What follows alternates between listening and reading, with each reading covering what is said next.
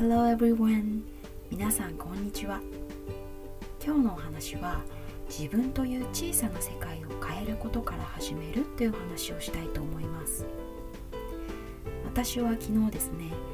環境活動家の露木椎名さんという方のお話を聞かせていただきました。彼女は高校時代バリ島にあるグリーンスクールを卒業し帰国後今大学にも通いながら環境活動家をなくしたい環境活動家として全国講演をされています。世界各国並びに現地のインドネシアの生徒たちに英語学習環境その他にも自然の中にある学校ということで自然とのつながり屋外でのアドベンチャーなど体験的学習要素も取り入れられているそうです。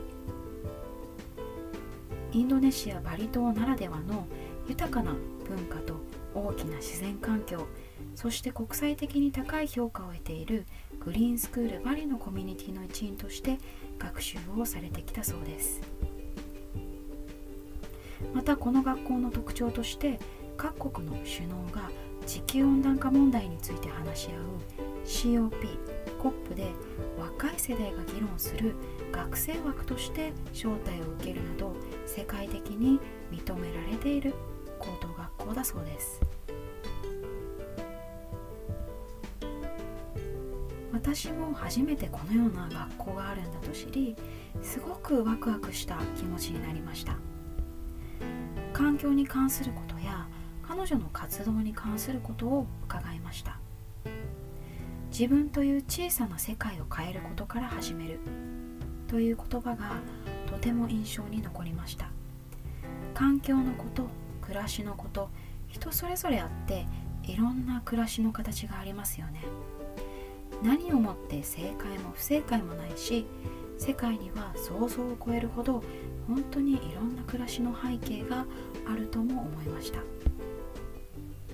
今あるこの景色があるのも有限であって全て自然はつながりがあるんですよね。人間だけ別世界というそういうわけではなく私たちも自然の一部であってこれも全て価値あるものなんだと。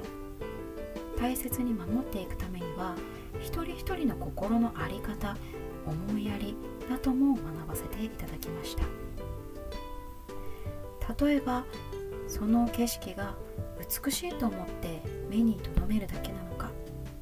何かそこで問題になっていることがあれば気にかけることができるのか。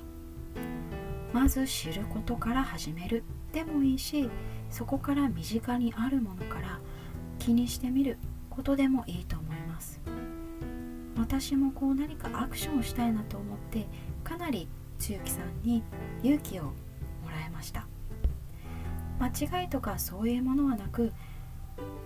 何か後から結びつけてもいいしまず試してみることでもいいのかなって。私は今ホリスティックの勉強をしていて心と体の在り方本当に結びついてるなと思います。環境とも大きく関わってるんですよね。実際に消費者私たちの選択が大きく企業の開発の行方だったりその時のトレンドで変わっていったり私たちの選択が動くほどまた世の中もいろんな方向に動けるんだとも思いました。私は人間も環境の一部であるという考え方が好きです。ただしこれまでは人間だけが便利で安いものを追い続けたために環境への負荷が非常に大きな問題を生んでいることも事実です。これからはその行動が自分のためではもちろんいいのだけれど誰かの幸せや地球環境を良くするのがエシカル消費サステイナブルな暮らしだとも思いました。彼女のパッションがものすごくてこう全国回られて何百回といろんな経験をされて人の心に残るのは彼女の情熱と正直さと笑顔がとっても気持ちよかったです。皆様は今日このお話を聞いていかがでしたでしょうか？また明日から何かヒントが得られれば嬉しいなと思います。今日も良い一日をお過ごしください。